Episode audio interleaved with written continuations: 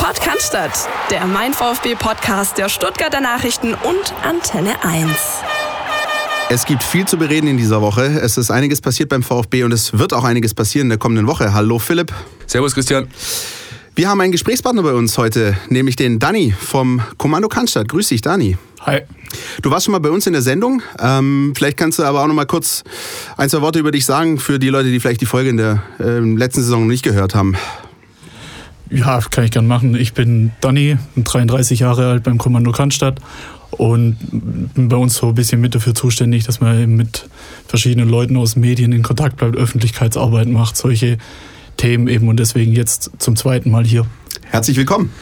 Wir hören schon, deine Stimme ist ein bisschen angeschlagen. Ich hoffe trotzdem, dass du die kommenden Minuten äh, mit uns hier durchziehen kannst. Ganz kurz noch ein Ausblick zu den Themen. Wir haben natürlich einen Rückblick auf das Spiel in Leverkusen bei Bayern 04. Wir haben aber auch ähm, den Ausblick aufs kommende Spiel und haben natürlich das ganze Thema äh, weswegen Danny auch hier ist, weil er ist jemand, der wirklich quasi aus der Kurve kommt und natürlich die Fanbelange entsprechend darlegen kann. Wir haben das ganze Thema Entfremdung, ja, das so ein bisschen stattfindet im Fußballbusiness.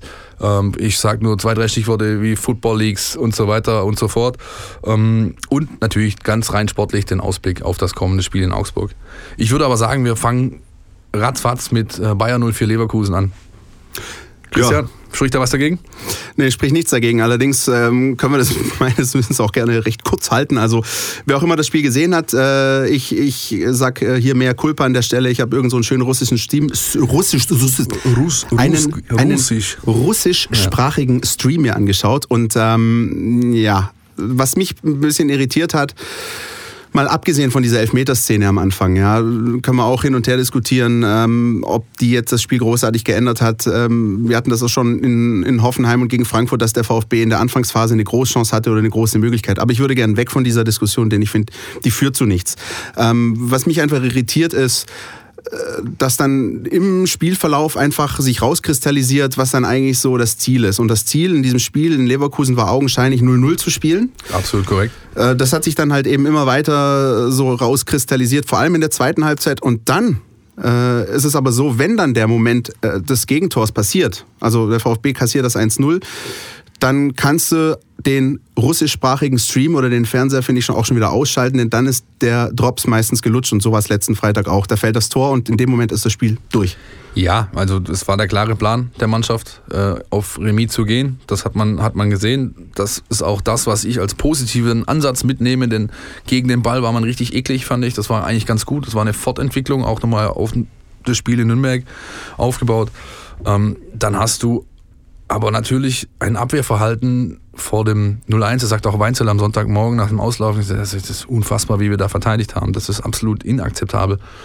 Und dann kannst du nicht mehr reagieren. Das ist etwas, was äh, kommen muss, denn es wird nicht das letzte Mal sein, dass die Mannschaft in Rückstand gerät. Ganz äh, kurz nochmal an der Stelle, was mich dann ärgert, also wirklich ärgert ist, wenn ich dann die äh, Stimmen zum Spiel lese, du, äh, Philipp, bist ja vor Ort ja, ja. gewesen, und ähm, dann ist die Headline dann auch entsprechend, wir waren schläfrig. Aber wenn ich schon dieses Ziel habe, 0-0 zu spielen, dann kann ich bei einem Eckball nicht schläfrig sein, sondern ja, muss ich hellwach sein in der Defensive, wenn das schon mein Ziel Dani, ist. Dani, wie siehst du das? Kann man, ist das ein, ein, gängiges oder sagen wir mal ein gangbares Rezept für eine Mannschaft in der Situation, die der VfB gerade ist, so in ein Spiel reinzugehen, zu sagen, hey, mir reicht hier heute einfach mal der Punkt?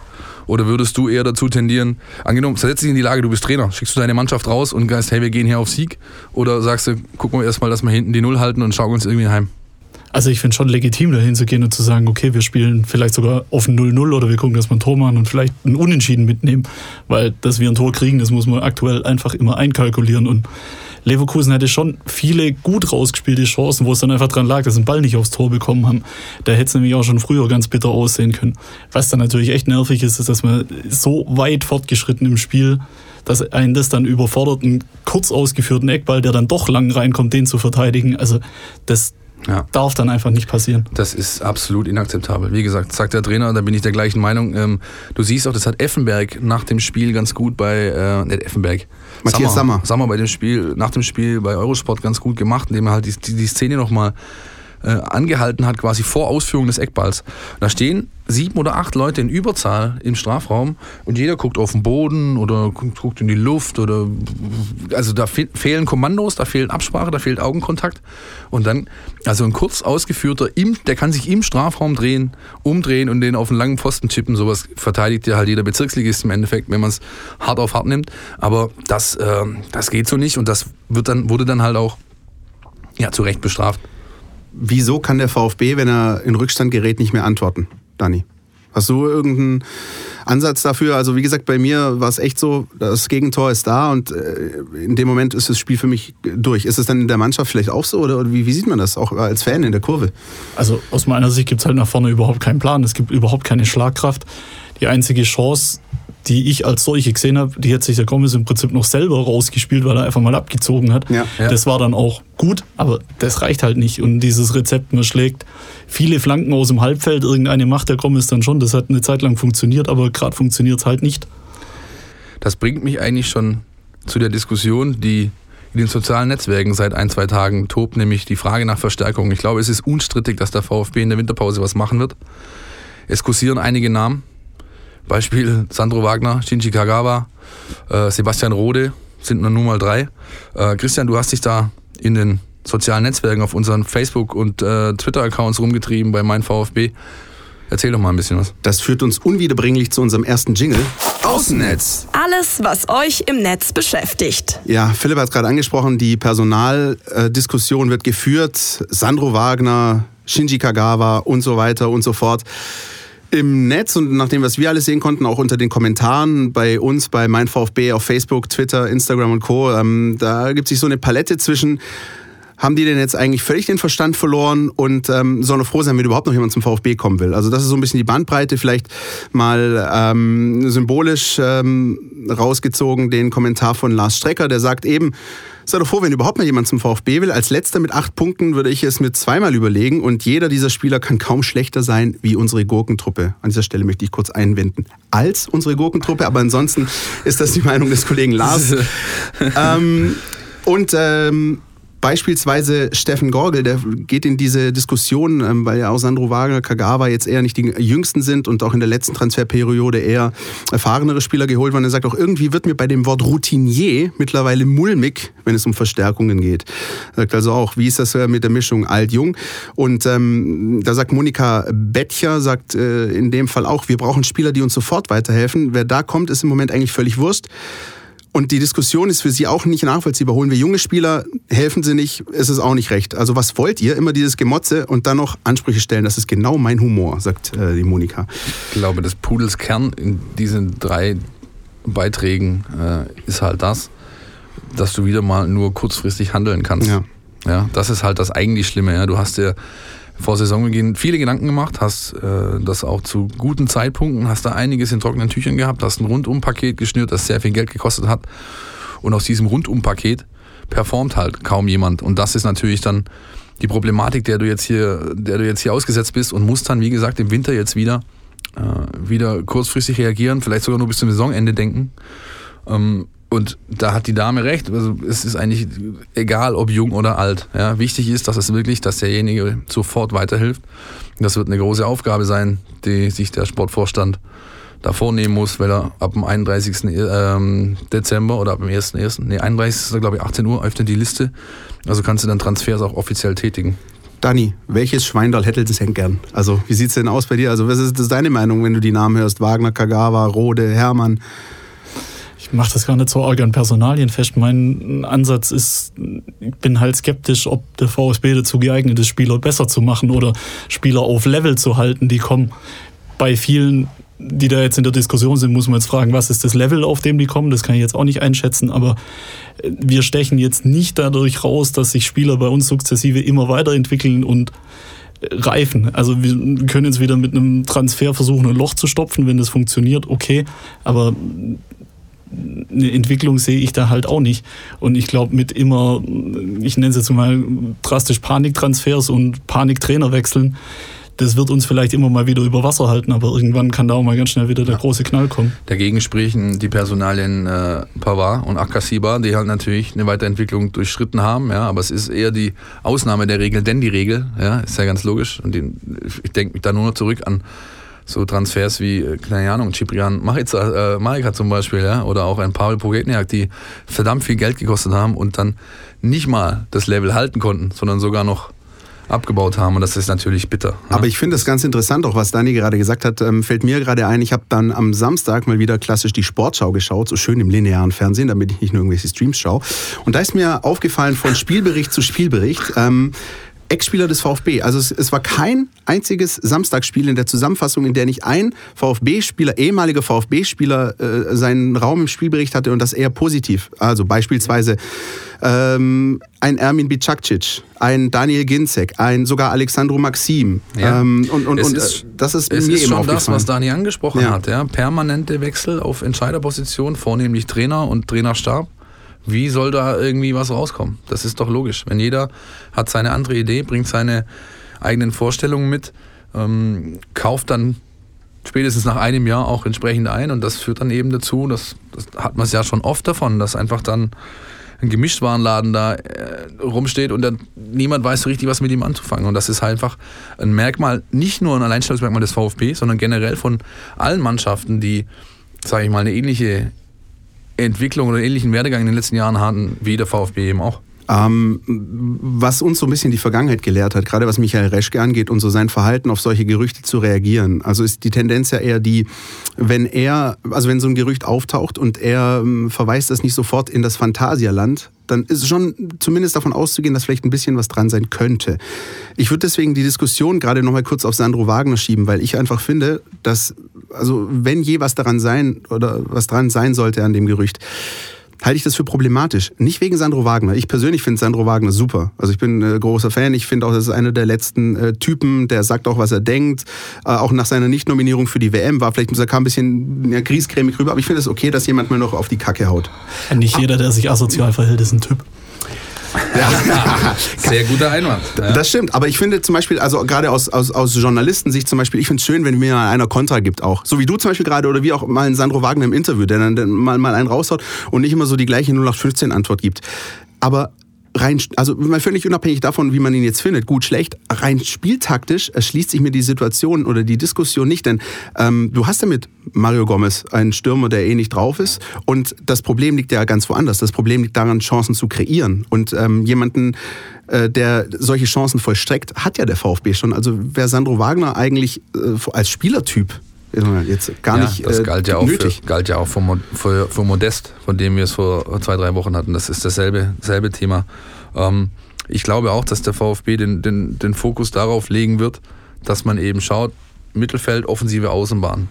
Leute mit, mit Geschwindigkeit, mit kreativem Moment, mit ähm, der Fähigkeit aufzulegen, das dürfte der Fokus sein oder sollte es sein zumindest. Der Dortmunder Kader, habe ich gelesen, ist wahnsinnig aufgebläht. Also schon gut möglich, dass die vielleicht den einen oder anderen verleihen. Ich weiß nicht, ein Herr Pulisic spielt zum Beispiel nicht sehr häufig. Und so. Das, ist, das ist aber, weißt du, so jetzt nur einen Namen in den Raum geworfen, aber das ist einer, der spieltaktisch eher helfen könnte. Ja.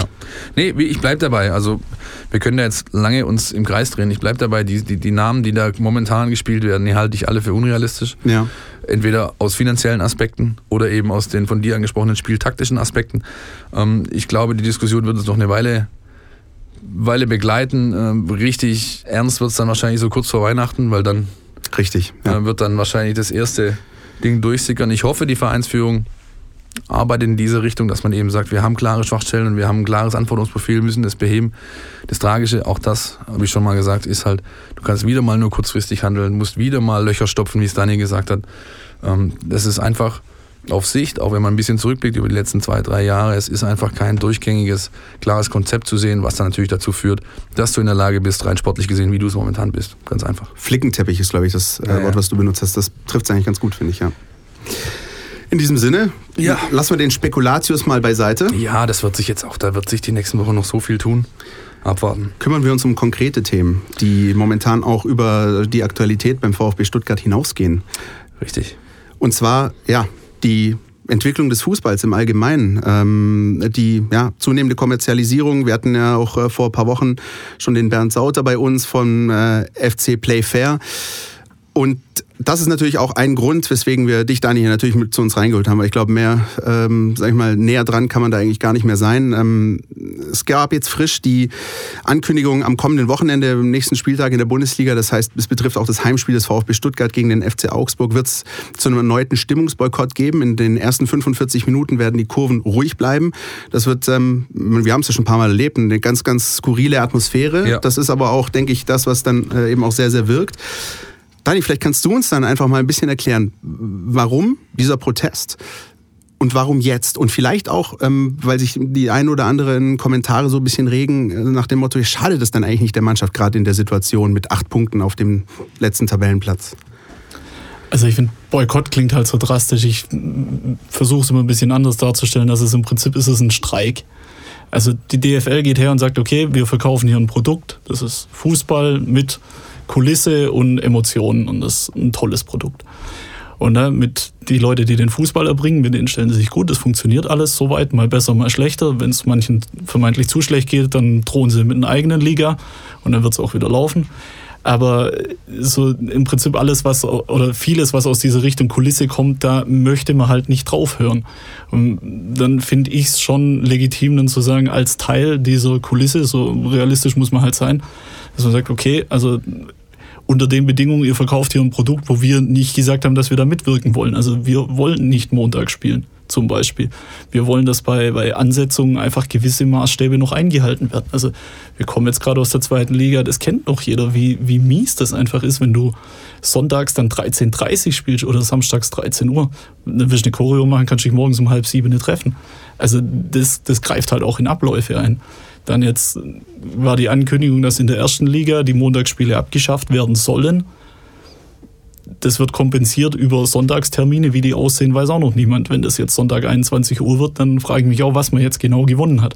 Im Zweifelsfall ein Urlaubstag, wenn man dann nicht Montagabends aus Hamburg zurückfahren muss, sondern halt Sonntagabends, dann brauchen wir nur den Montag frei. Ab 2021 soll das äh, der Fall sein, dass diese Montagsspiele wieder aufhören, also quasi mit ähm, Eintreten des neuen TV-Vertrags. Das Gerade ist das, was kommuniziert wurde ja. von der Deutschen Fußballliga unter einstimmiger Zustimmung aller 18 Profiklubs. Allerdings, und das ist, glaube ich, der Haken an der Sache, da können wir auch gleich nochmal drüber reden, eben nur äh, für die Bundesliga nicht für die zweite Liga, nicht für die dritte Liga und auch nicht für die Regionalliga, die Montagsabendspiele hat, die auf Sport 1 beispielsweise live gezeigt werden, zumindest regelmäßig. Das ist nämlich ein ganz interessanter ja. Punkt, Dani. Wir haben da vorher kurz darüber gesprochen. Ähm, der ersten Liga wird es natürlich am meisten wahrgenommen, aber wir haben jetzt seit dieser Saison wieder zum ersten Mal Montagsspiele auch in der dritten Liga. Also da war irgendwie, was weiß ich, Aalen gegen Braunschweig oder so. Wie, also das heißt, wie steht ihr dann dazu? Es geht ja nicht nur um diese erste Liga, sondern es geht ja ums große Ganze. Ja, das kommt eben aus diesem Zusammenschluss der Fanszenen Deutschlands, wie das dann immer so genannt wird. Ähm, da sind eben Szenen aus allen Ligen beteiligt. Also da kann ich jetzt auch nicht hingehen und sagen, ja, wir sind am Ziel, die Montagsspiele sind weg. Wenn ich dann beim nächsten Treffen, wenn wir dann mit den Leuten aus Dresden und Rostock zusammenhocken, die sagen dann, nee, wo sind die Montagsspiele weg? Also für uns ist das noch genauso Realität. Das ist halt der erste Punkt. Und diese Montagsspiele, das ist auch nur ein Baustein im Prinzip in diesem ganzen, wenn wir da verschiedene Positionspapiere rausgegeben. Da steht dazu fanfreundlichen Anstoßzeiten stehen hier jede Menge konkrete Sachen drin. Da ist die Abschaffung der Montagsspiele ist ein konkreter Punkt. Der ist jetzt hoffentlich erfüllt. Das kann man auch begrüßen, aber ich sehe es halt schon sehr zweischneidig. Diese Geschichte wird wohl irgendwann Ende September schon beschlossen und es wird jetzt mit so einer knappen Mitteilung kommuniziert, wenn die nächsten Proteste bekannt gegeben werden. Das und? ist halt die Frage, versucht man da irgendwie noch eine Debatte wieder einzufangen, die sich schon lange etwas verselbstständigt hat? Oder ist es tatsächlich ein echtes Zugeständnis? Also tut mir das schwer, das nur positiv zu sehen. Und vor allem wurden die kommuniziert nicht nur nachdem die Proteste bekannt gegeben wurden, sondern auch gerade eine Woche vor dem ersten Montagsspiel, das in der Saison wieder in der Bundesliga ansteht. Also ja, Timing ist alles. Ne? Ein Schelm, wer Böses dabei denkt. Ähm, ich finde aber auch, dass in diesen Papieren auch einige Sachen drinstehen, die, wo ich gar nicht verstehe, warum man die nicht äh, relativ, ja, sag ich mal, geräuschlos umsetzen kann. Beispielsweise das Thema äh, Distanz äh, bei Auswärtsspielen, diese 300-Kilometer-Regel. Ja? Vielleicht kannst du dazu noch mal was sagen. Ja gut, das ist eine Forderung, die gibt es im Prinzip, also meines Wissens, seit es äh, Verbands-Fan-Dialog gibt, das kommt noch bei, bei Pro 1530 war das schon Thema, dass man einfach sagt, für gewisse Randspielzeiten wäre es doch super, wenn man da äh, sich in den Entfernungen zwischen den Spielorten einigermaßen begrenzen könnte. Da wurde nie ernsthaft drüber geredet. Also das kann man mir auch nicht erzählen, dass man dann nicht zumindest öfters mal drauf Rücksicht nehmen kann. Jetzt ist zum Beispiel Hertha Freiburg war, war jetzt wieder sonntags. Wir hatten ein paar Jahre lang, wo wir jedes Mal sonntags in Berlin gespielt haben. Also solche Sachen dass das da keinen Eingang findet in so eine Spieltagsterminierung, das ist schon extrem frustrierend. Ja, man muss dazu sagen, ich, also das ist ja auch mal ein sehr, sehr komplizierter äh, Ablauf. Ne? Da gibt es und, und ja, Polizeieinsätze. Polizei und ist ein ganz wichtiges Thema, natürlich. Da muss man schon alle Aspekte, alles, alle Aspekte mit einberechnen. Nur, ähm, also ich glaube, davon hätte man mehr und einen schnelleren Effekt als zu sagen, wir wollen irgendwann in, in, in 2021, wenn sowieso die, die äh, WM in Quartar ansteht, die im, im Winter ist und du wochenlang wahrscheinlich irgendwie äh, im Dreitagesrhythmus spielen musst, ja, äh, da die Montagsspiele dann wegzunehmen, formal bisher nur für die erste Liga, ist es doch einfacher und ich glaube auch im Sinne des Dialogs zwischen Fans und äh, Verbands- und, und Liga, Ligaspitze zu sagen, hey, lass uns doch diesen Punkt einfach nochmal konzentriert angehen und vielleicht da eine Lösung finden, die die äh, allen irgendwie taugt. Ja? Und das ist dann, wenn, mein, du warst selbst, äh, das weiß ich aus unserem Vorgespräch, du warst selbst dabei bei dieser ersten Gesprächsrunde mit DFB und DFL. Und da ist ja das auch schon vorgebracht worden, wenn ich richtig informiert bin. Und seitdem ist halt nichts passiert. Ja, nicht nur da. Das Thema ist, wie gesagt, das ist hornalt. Also das kommt noch aus Pro 1530 Zeiten, ja. wo das auch schon immer Thema war, diese 300 Kilometer Regel. Und bei dem ersten Gespräch dann beim DFB, da hat auch jeder gedacht, wunder was, was da jetzt abläuft. Also im Grunde war das relativ ernüchternd. Man ist da hingegangen, dann hat äh, ja, dann hatte der Herr Grindel erstmal eine Redezeit von einer starken halben Stunde, die er sich selber gegönnt hat. Dann äh, diverse andere wichtige Leute haben sich dann auch noch ein Eingangsstatement gegönnt. Und ab da gab es dann eine Rednerliste, die natürlich für alle von DFB und DFL nicht gegolten hat. Also dann kann man sich auch vorstellen, was da dann an Substanz überhaupt noch rüberkommt in so einem Dialog, wenn man über Sachen redet, die eigentlich eh alle schon bekannt sind. Also wir haben ja die Probleme nicht neu erfunden in dem Zusammenschluss, sondern das war im Prinzip nochmal so ein letzter Versuch zu sagen, hey, es reicht jetzt echt. Also ja. wir, wir müssen uns jetzt wirklich mal alle zusammenschließen und nicht über irgendwelche Bündnisse, die halt auch schon ihre Historie haben, sondern ja, muss man auch so sagen, da haben sich auch Akteure dann wirklich aktiv eingebracht, die früher bei so fanpolitischen Sachen eher am Rande waren. Also gerade ja, kann man schon so sagen, auch viele ostdeutsche Szenen haben das relativ gepusht und haben gesagt, nee, da müssen wir jetzt zusammen einfach ran an das Thema. Und ja, also es sind alles keine neuen Sachen, das sind auch alles keine neuen Probleme. Das Einzige, was da halt neu dazukommt noch, ist so, so ein Videobeweis zum Beispiel. Oder halt jetzt dieser Gipfel der fanunfreundlichen Anstoßzeiten, dass die erste Liga ihr Montagsspiel bekommt noch. Und ich glaube, daran ist es jetzt halt schlussendlich gekippt, weil die Proteste jedes Mal einfach da waren, wenn dieses Spiel war. Und aus meiner Sicht versucht man jetzt halt durch diese schnelle und vor allem oder durch diese Wegnahme von diesem exponierten Symbol dann äh, so ein Signal zu setzen wie, ja, wir haben ja alle Gründe beseitigt, aus denen es irgendwie Probleme gibt. Und das medial ist, hat das ja auch super funktioniert. Also ich habe überall Schlagzeilen gesehen, die Montagsspiele sind weg, Montagsspiele abgeschafft. Ja, so einfach kann man sich dann natürlich machen, wenn man nur die Schlagzeile liest. Aber wer dann, wie gesagt, ein bisschen ins Detail geht, sieht das da was anderes. Und gerade was diese 300-Kilometer-Regel angeht, also gerade mit Blick auf den Spielplan und NRW zum Beispiel, kann mir eigentlich niemand sagen, dass sowas bei der Vielzahl der, der Vereine, die sich da in einem Ballungsgebiet befinden, ich nicht glaube, möglich ist. Ich glaube ähm, einfach, also man, man muss natürlich, man muss, man muss natürlich sehen, dass äh, die Fans berechtigte äh, berechtigte äh, ja, äh, Ansinnen haben und die auch durch beispielsweise diese Positionspapiere entsprechend kommuniziert haben, ja, nach außen getragen haben. Auch da ist auch sehr viel Hirnschmalz verwendet worden. Ich habe mir das alles durchgelesen. Da sind wirklich, also da haben, das ist nicht einfach so dahin geschrieben und nach außen gebrüllt, sondern da hat man sich Gedanken drüber gemacht, auch konstruktiv. Und das ist eben was, was ich so ein bisschen beim bei Verband und Liga manchmal vermisse, ja, dass man ja, dass selbst dann so eine eigentlich Entscheidung von Tragweite, wie das mit den Montagsspielen, halt doch so rüberkommt, als ist es einfach nur so hier so ein Bonbon, um, um, um, um irgendwie jemand ruhig zu stellen. Und das ist halt, finde ich, schade, denn ich glaube, wir in Deutschland können immer noch von einer, von einer Liga und von einer Struktur sprechen, wie sie eigentlich einmalig ist in Europa. Und da fände ich es einfach besser, wenn beide Seiten konstruktiv da zusammenarbeiten und das findet, und das kann man, glaube ich, nicht bestreiten, seit Jahren einfach nicht statt. Ich würde auch zu dieser Entstehung von dem Positionspapier noch eine kleine Anekdote, weil Gerne. es ist tatsächlich nicht so, dass man sich da hinsetzen musste und Hirnschmalz reinstecken, sondern es war einfach nur, ja, da haben wir schon mal was gemacht, da habt ihr schon mal was gemacht, habt ihr da noch einen Text dazu? Man hat Material zusammengeschrieben, das alles schon da war. Ja, gut, Also- aber dann wurde halt davor das entsprechende Ja, investiert. ich meine, es soll einfach nur noch mal verdeutlichen, dass das jetzt alles nicht neu ist. Ich muss trotzdem jetzt natürlich mal auf den Aspekt eingehen, den ich vorher schon mal habe anklingen lassen, ähm, weil es natürlich vielen unter den Nägeln brennt. Ich weiß, dass es das eine ist die Grundsatzdiskussion, das andere ist natürlich die aktuelle sportliche Situation. Aber was entgegnest du jetzt einem Fan, der sagt, hey, der VfB hat die Kacke am Dampfen, auf schön Deutsch gesagt, ähm, steht mit acht Punkten am Tabellenende, hat ein wahnsinnig wichtiges Heimspiel jetzt gegen den FC Augsburg, das möglicherweise wegweisend ist für die ganze Saison. Und die Kurve, die, das wissen wir alle, einmalig ist in ihrer Macht und ihrer Wucht, ist einfach still 45 Minuten und entzieht, so sind eben manche Stimmen der, der Mannschaft den Support. Was entgegnest du jemandem, der, der sowas sagt und, und dieser Meinung ist? Ich würde versuchen, die Diskussion nicht so negativ anzugehen, sondern zu sagen, hey, wir wollen das machen, weil wir der Überzeugung sind, dass es dieses Zeichen braucht, auch nach dieser Ankündigung, dass die erste Liga keine Montagsspiele mehr hat, weil jetzt muss der Druck in den Stadien aufrecht gehalten werden.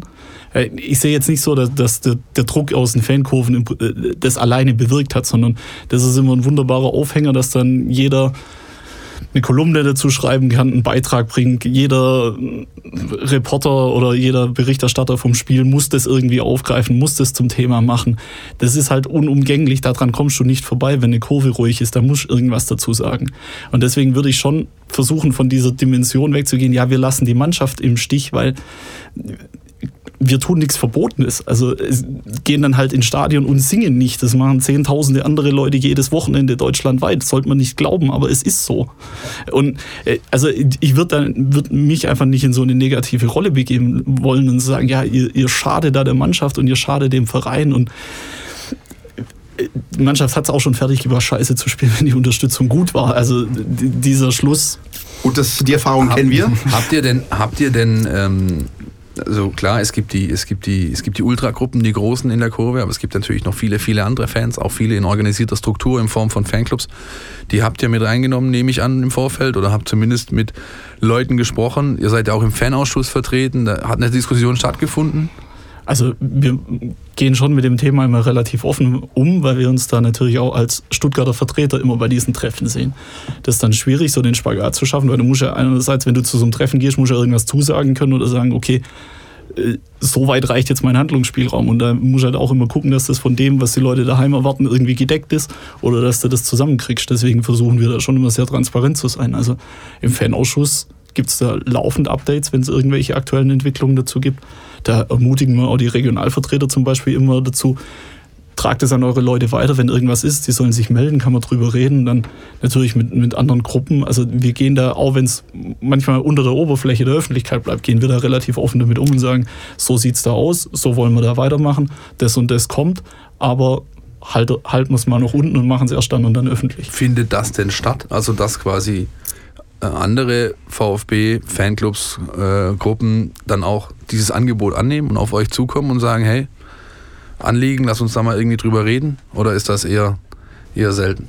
Das kommt leider sehr wenig vor. Also finde ich, ist aber auch ein bisschen schon ein grundlegendes Problem mit den vielen OFCs, die halt ein sehr, sehr, sehr, sehr passives Selbstverständnis haben und nicht so an der Kurve mitwirken wollen oder deine Meinung mitbilden. Es gibt viele so Gruppen, die schon offiziell OFCs sind, aber eher wie Gruppen funktionieren. Ja. Die kommen dann auf uns zu, die sehen wir auch am Spieltag und reden eigentlich ständig mit denen. Aber so aus der klassischen OFC-Landschaft, mit denen kommunizieren wir eigentlich meistens nur über die Regionalvertreter im Fanausschuss.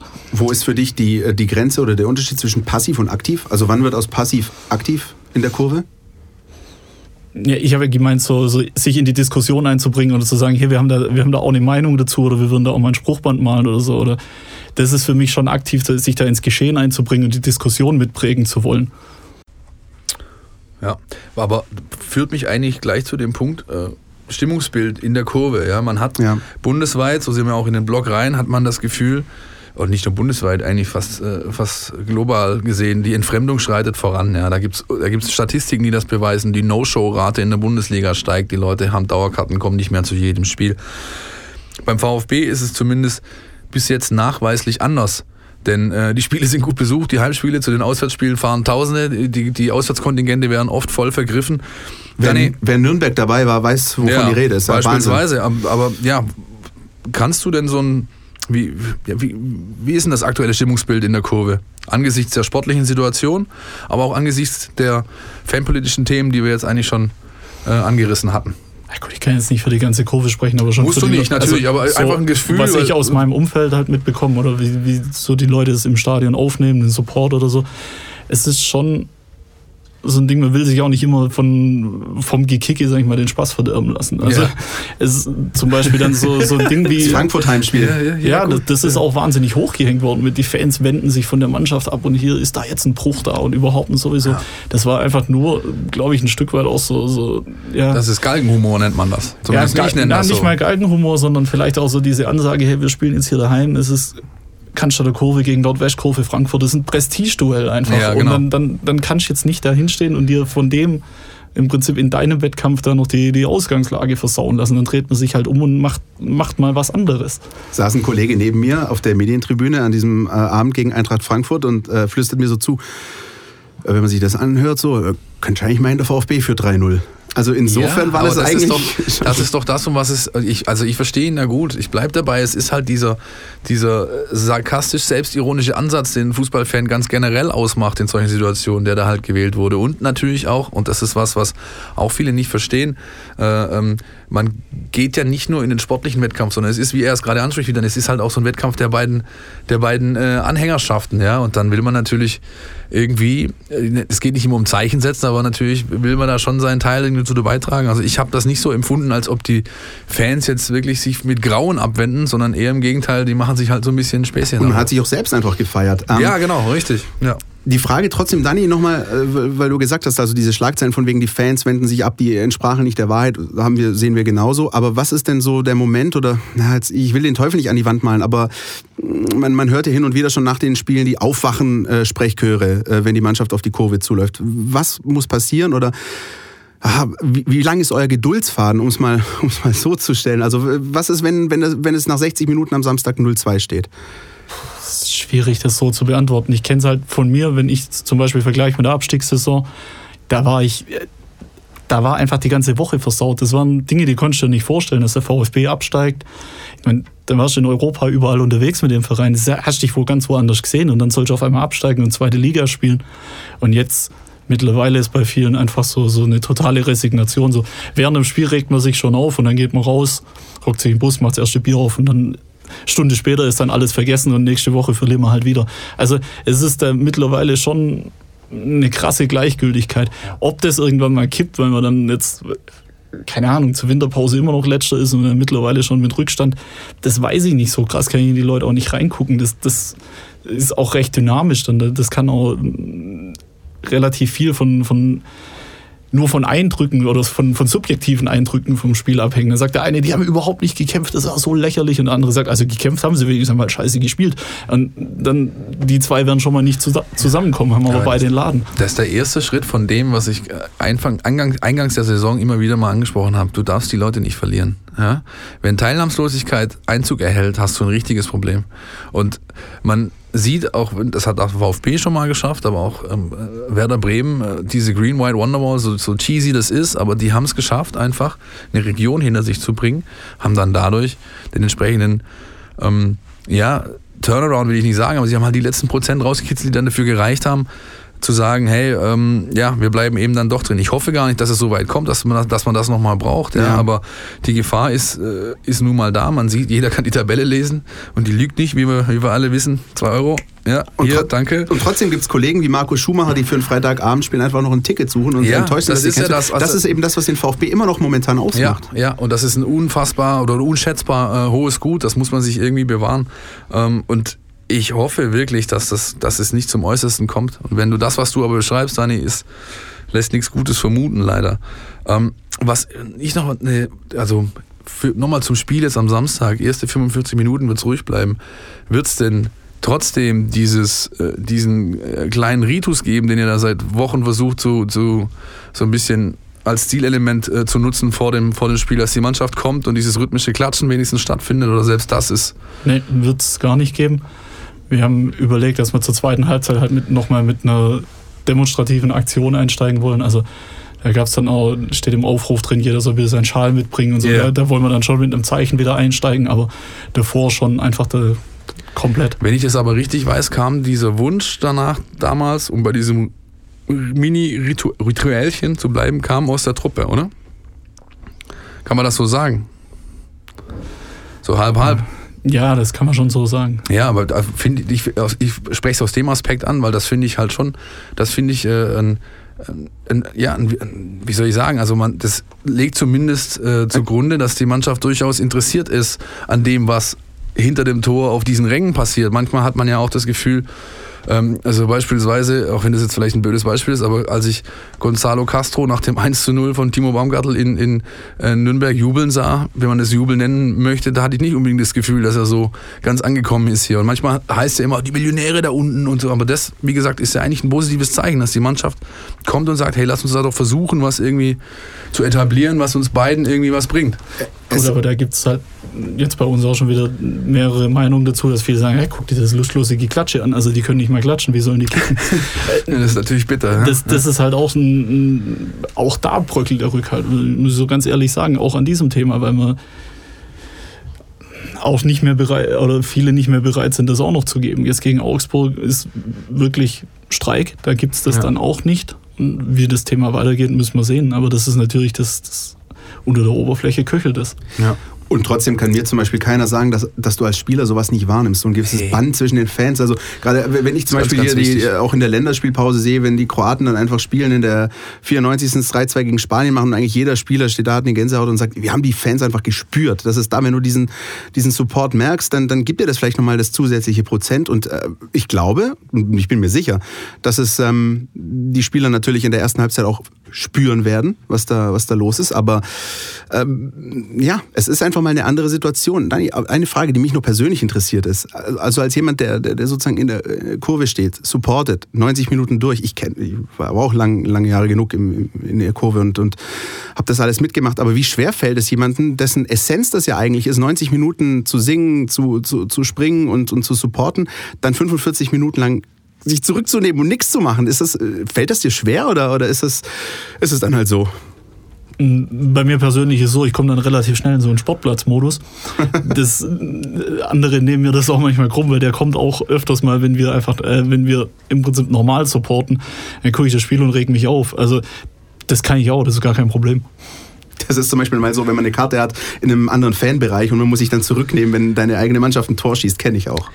Du hast gerade, Christi, die paar äh, Prozent angesprochen, die dann für diese für diesen Sieg in dem Fall von Kroatien gesorgt haben. Das würde ich gerne als Überleitung nutzen, nämlich diese paar Prozent, die könnten auch von Timo Baumgartel und Anastasius Donis kommen am Samstag. Die äh, zumindest Baumgartel ist natürlich bei 100 Prozent, aber auch Donis ist wieder voll eingestiegen ins Training und scheint zumindest ein ernsthafter Kandidat zu sein, ganz im Gegensatz zu Didavi und Bartstuber, für das Spiel, für den 18er-Kader.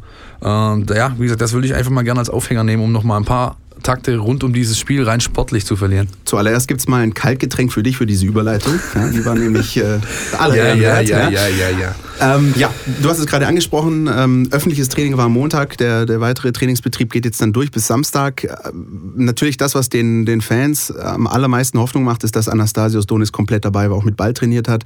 Wir haben das gesehen. Ähm, das hat auch den Leuten gefallen bei uns auf äh, mein VfB auf den diversen Kanälen.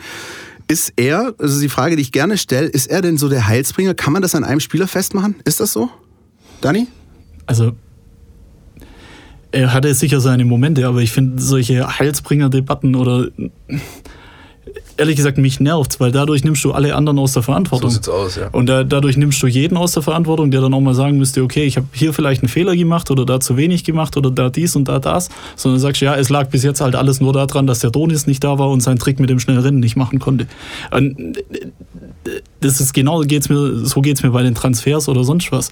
Das, das kann jetzt nicht die Antwort sein, zu sagen, ja, da kommt jetzt irgendjemand oder irgendwas und alles ist wieder besser und das böse Unglück verschont uns ab jetzt. Also, Ja, dann nimmst du mir die Worte aus dem Mund. Das ist nur eine weitere Alibi-Diskussion. Die Gesamtheit ist Was? mehr als die Summe ihrer Einzelteile, Ja, ja, würde der Philosoph ja, sagen. Ja, ja, ja. Nein, aber also Donis kann natürlich ein Faktor sein, aber das kann nicht mehr sein als Icing on the Cake. Ja. Das, das, das Grund, der Grundumschwung muss aus der Truppe kommen, die es bisher auch verkackt hat. Ja, also da, da Entschuldigung, Alex draußen.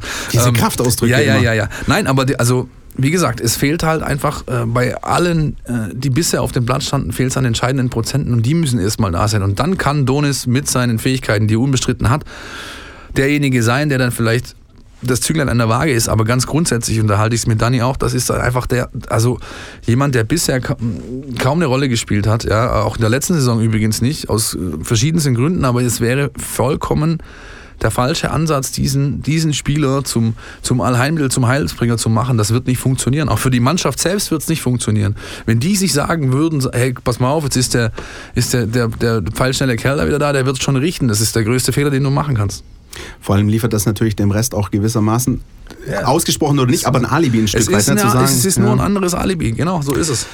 Dennoch ist klar, die Punkte müssen irgendwie kommen. Wir haben das auch gesagt, wir sprechen das seit Wochen an. Ähm, es muss bis Weihnachten einfach gepunktet werden. Und ich sehe in dem Heimspiel gegen Augsburg eine noch der besten Möglichkeiten, wenn ich ehrlich bin. Und ich bin auch positiv. Also ich tippe 2-1 für den VfB. Ja, ähnlich wie gegen Werder Bremen. Vielleicht ist der VfB dann auch einfach wieder die schlechtere Mannschaft. Aber ich bin der positiven Überzeugung, es gibt drei Punkte.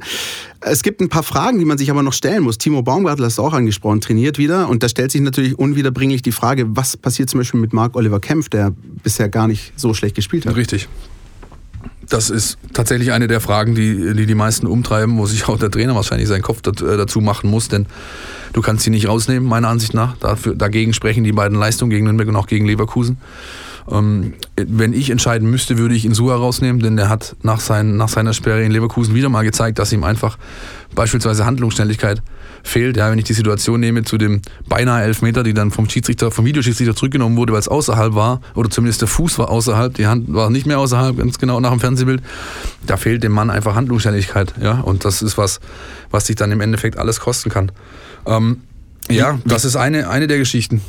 Wie kann Augsburg geknackt werden? Dann Ja. Dani, Mach hast du ein die, Mittel? Die einfachste Frage. Hast du was? Komm, Was los? Wir, wir füllen es in Flaschen ab und verkaufen es da unten. Wenn du irgendwas hast. Also, keine Ahnung, ich kann jetzt hier auch nicht den Mario Baslermann alles darauf zurückführen, dass es keine Typen mehr gibt. ich ich habe das Rezept dafür auch nicht parat.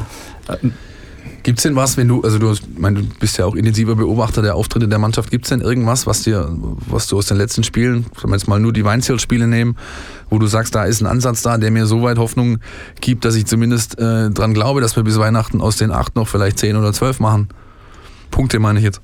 Relativ wenig. Also es ist schon so, man sieht, dass sie willens sind, die Zweikämpfe auch anzunehmen und sich da jetzt nicht unbedingt zu schonen.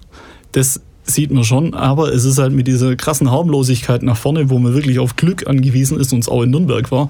Und der Tatsache, dass man hinten immer noch für einen Patzer gut ist, ist das halt einfach sehr, sehr wenig. Also da reicht, da reicht nur der Wille dann halt auch nicht. Dann brauchst du sehr, sehr viel Glück, dass vorne mal einer reinfällt und hinten keiner.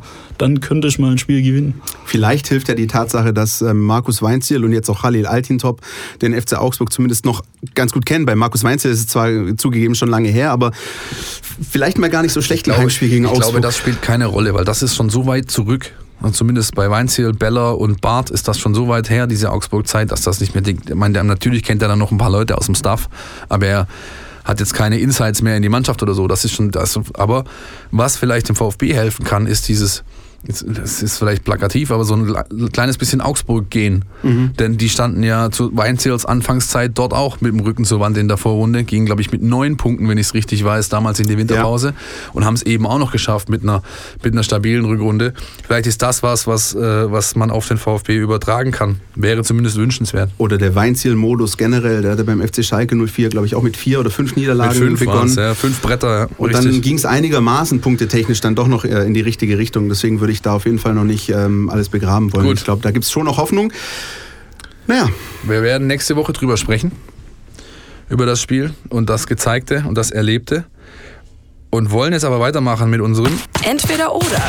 Unser Podcast Tiki Taka. Dani, ich habe es dir vorher angedroht. Jeder Gast hier muss das äh, sogenannte Podcast Tiki-Taka mitmachen. Ja? Ein Entweder-Oder. Ich habe dir drei Fragen. Ähm, und du entscheidest dich für A oder B, begründest und sollte es der, sollte der Fall eintreten, dass du dich gar nicht entscheiden kannst, dann sagst du halt, du, ist beides scheiße. Oh, scheiße, Entschuldigung, Alex. Ah, oh Mann.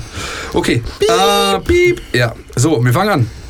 Beim VfB gescheiterte Spielmacher. Farnerüth oder Czarevic? Oh. Kennst du die beiden Namen überhaupt? Die Namen sagen mir schon was, aber tu mir jetzt schwer, das Ausmaß des Scheiterns da zu beurteilen. Hey, Michi ist ein Kumpel von mir an dieser Stelle. Michi, schöne Grüße. Für den legendären Spruch, der mir nie aus den Ohren gehen wird. Der Fahnerüd, der kommt noch. Ja. Hat sich sogar ein Trikot gekauft an der Stelle. Ja. Ja, später bei äh, Racing Straßburg gar nicht so schlecht gespielt. Und aber Ma Mario Zarevic hatte immerhin seinen großen Moment im DFB-Pokal bei der TSG Hoffenheim übrigens. Ja. Ne? Aber Was mir zu Czarevic immer einfällt, ist diese Geschichte, die sich hartnäckig hält, nämlich Hebbe Briem, der ehemalige ähm, äh, VfB-Manager, Sportchef und dann auch sp- spätere Spielerberater, der hat den nämlich in Kroatien beim Urlaub äh, entdeckt auf irgendeinem Wald- und Wiesenturnier, hat da zugeschaut und gesagt, oh, das ist ein guter. Und dann hat er aber auf, auf dem gleichen Spielfeld spielte auch Luka Modric, der damals auch irgendwie verfügbar gewesen wäre, aber irgendwie hat der Hebbe den nicht erkannt. Wer weiß, ob es in der Reich der Fabel zu verweisen ist, aber diese Geschichte, die hält sich hartnäckig im Umfeld, deswegen Großartig. Okay, weiter, weiter, weiter, weiter, weiter. Mieser Musikstil. Schlager oder Eurodance? Schlager. Ja? Aus meiner Sicht ganz grausam. Auswärtsfahrt. Chelsea oder Chemnitz? Schwere Entscheidung. Reizt mich beides nur mäßig, muss ich ehrlich sagen. Also alles, was man Richtung Norden fahren muss, ist tendenziell kein gutes Spiel. Ja. Was wäre so dein, dein, wenn du jetzt einen Ort nennen müsstest, wo du jetzt am liebsten im Block stehen würdest? Land, Stadion? Neapel. Ja. Das muss ziemlich, ziemlich gut sein, ja, das stimmt. San Paolo. San Paolo. Klasse, damit hast du es schon überlebt. Herzlichen Dank erstmal. Christian, müssen wir noch was auflösen von letzter Woche? Ich glaube schon. Die Mein VfB Fangfrage. Hier gibt's was zu gewinnen. Ja, im Vorfeld des Spiels bei Bayer Leverkusen wollten wir von euch wissen, welcher Spieler zwischen 1994 und 1999 für die Stuttgarter Kickers aktiv war und später bei Bayer Leverkusen gespielt hat und als sogenannter Nationalspieler für 45 Minuten unter Erich Ribbeck, unter Sir Erich Ribbeck, unrühmliche Berühmtheit erlangt hat. Eine Frage für wahre Konnoisseure. Weißt du's, Dani? Ich habe es mir beim Anhören von der letzten Folge kurz überlegt, war das Sebeskin oder so, der Jawohl, gegen Holland da so dir schlecht an, war? Völlig an, guck richtig. An, guck dir an. Der saß, schon, der saß schon in der 60. im Bus und hat geflennt, so mehr oder minder, weil er einfach, glaube ich, wusste, dass es sein erster und einziger Auftritt bleiben würde.